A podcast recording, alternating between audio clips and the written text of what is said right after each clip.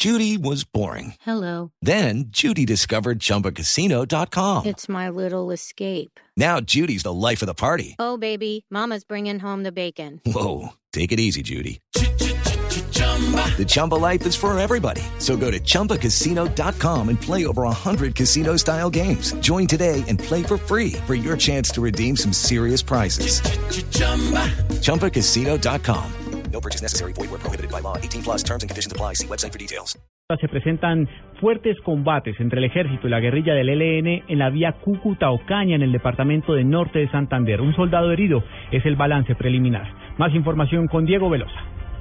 Según el coronel Marcos Pinto, comandante de la Brigada 30 del Ejército, un grupo indeterminado de guerrilleros del ELN salió al paso de los vehículos en el sitio La Curva de la vía Ocaña-Cúcuta pero fueron repelidos por hombres del Ejército Nacional, iniciándose un intercambio de disparos que dejó un soldado herido. No, tropas de la Brigada 30 Orgánica de la Fuerza Aérea Vulcano vienen desarrollando el control militar sobre la vía que Cúcuta conduce a Ocaña y en el desarrollo de esas operaciones esta mañana a la altura de la curva unos bandidos que pretendían atentar contra la población civil y quienes se movilizan por ahí eh, tuvieron un combate de encuentro con las tropas, fueron repelidos, neutralizada esa intención de los bandidos y de igual manera pues tenemos un soldado herido a la altura de la toma en que fue evacuado y que en este momento está en proceso de recuperación. A esta hora el paso por la importante vía es normal.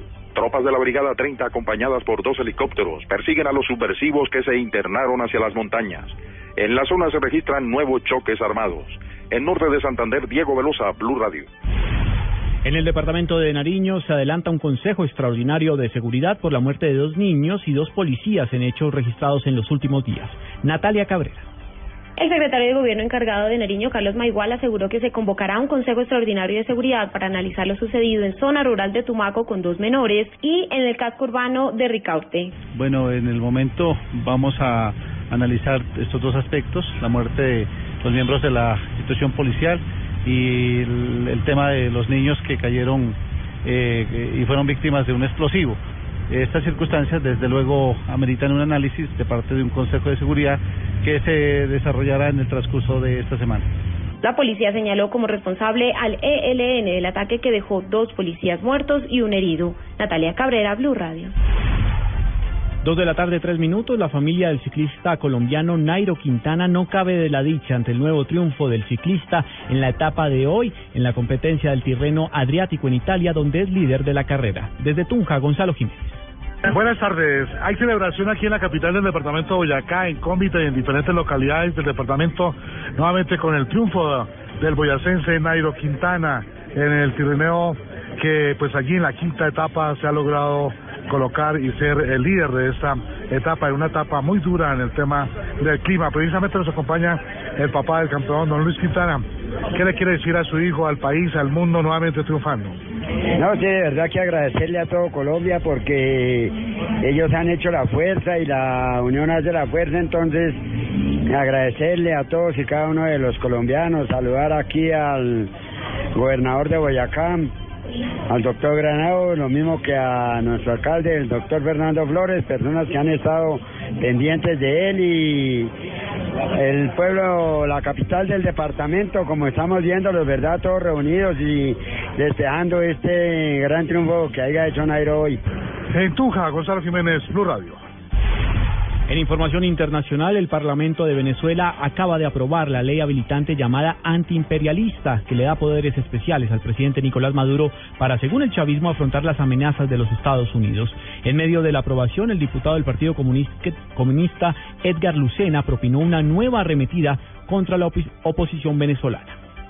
Porque en vez de condenar a Obama, que está tratando de crear las condiciones para invadir militarmente al, pueblo de Venezuela y a nuestra patria, está condenando y está criticando al presidente Maduro que lo que está haciendo acudir constitucionalmente a un derecho constitucional de una ley habilitante para defender al pueblo de Venezuela y para defender a la patria. En más información del mundo, al menos un millón de personas marcharon contra la presidenta Dilma Rousseff en al menos 74 ciudades de Brasil, cerca de 580 mil de ellos en Sao Paulo. Informe de Marina Granciera.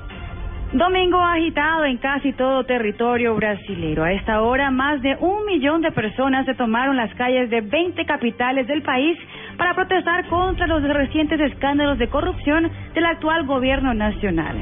Desde la reelección de la presidenta Dilma Rousseff, se ha venido destapando detalles sobre el esquema de robo dentro de la petrolera Petrobras, que según las primeras investigaciones superan los 30 billones de dólares, en el cual la presidenta del país y su partido político estarían involucrados. La mayoría de los manifestantes piden el fin de la corrupción y algunos hasta el impeachment de Dilma Rousseff. Hasta el momento, São Paulo, Brasilia y Río de Janeiro son las ciudades con más manifestantes y según la policía todo ha transcurrido hasta el momento de forma pacífica. Brasileros en Nueva York, Londres, París, Miami y Buenos Aires también participan de la protesta. Marina Granciera, Blue Radio. Noticias contra reloj en Blue Radio. Dos de la tarde, seis minutos, noticia en desarrollo hasta ahora. La policía de San Luis, en Missouri, en el centro de los Estados Unidos, anunció que detuvo a una persona en el marco de la investigación sobre los disparos contra dos policías en el suburbio vecino a Ferguson, escenario de actos de violencia tras la muerte de un joven negro en agosto pasado. La cifra que es noticia, 45 personas, entre las cuales hay mujeres y niños, fueron asesinadas a manos de un grupo de presuntos ganaderos en una localidad del centro de Nigeria. Y quedamos atentos a Irán y a Estados Unidos que reanudarán en las próximas horas sus negociaciones bilaterales sobre el programa nuclear iraní, abriendo así un periodo decisivo y al término del cual quedará claro si este proceso diplomático se dirige al fracaso o al éxito.